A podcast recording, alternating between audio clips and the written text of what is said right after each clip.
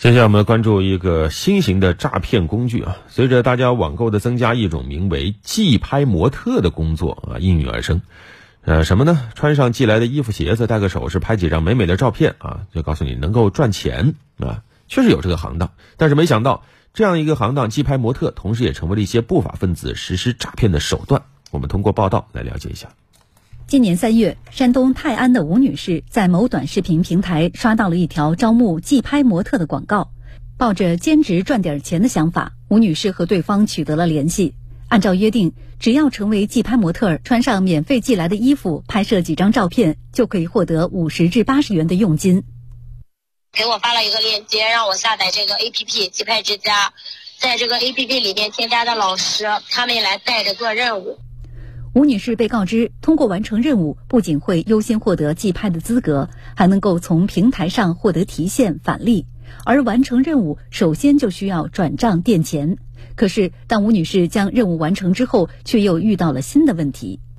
他以各种方式说你操作不当呀，或者说哪里不合适呀，给你提现失败，然后再让你往里投。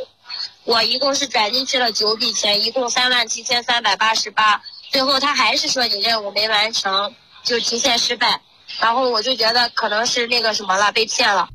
记者发现，应聘寄拍模特被骗的并不是个案。根据警方的调查，骗子利用受害者想兼职成为寄拍模特，并且快速轻松赚钱的心理，让其完成任务，从而实施刷单返利类诈骗。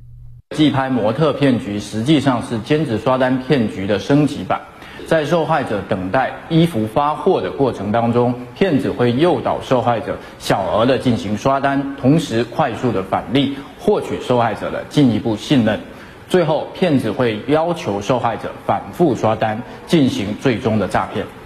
记者在调查当中发现，招聘寄拍模特呢，目的多数是让他们开设并且发布所谓的买家秀。大量的买家秀呢，通过寄拍模特批量生产，并且在网络上明码标价公开销售。对此呢，法律专家表示，此类行为涉嫌违法。记者以“买家秀”为关键词在电商平台搜索，可以发现大量提供此类服务的卖家，而买家秀服务将根据内容，价格一般在二十多元至五十多元不等。这种相对来说非常非常安全的，因为他们都是自己个人的购物号，单量大的话，一般做个二三十组就已经非常不错了；单量小的话，有可能做个三五组也可以。记者注意到，在电商平台上，一些口碑不错的买家秀产品月销量能超过两千件。专家指出，卖家通过寄拍模特发布虚假买家秀，实际是一种虚假的广告行为，既损害了消费者的权益。对于其他经营者也是构成了不正当竞争，对行业的竞争、产业的发展、消费者权益的保护都是一个毒瘤。你会发现啊，真正的依法经营的、靠诚信去获得口碑和交易量的这些商家呢，往往就吃亏了。那作为消费者来讲的话，他吃亏是最多的，因为他看不到真正的交易，看不到真正的评价，看不到真正的买家秀。专家告诉记者。近年来，有关监管部门以及各网络平台都对刷单、刷好评加强了监管，但寄拍模特刷单的出现，极大的增加了监管的难度。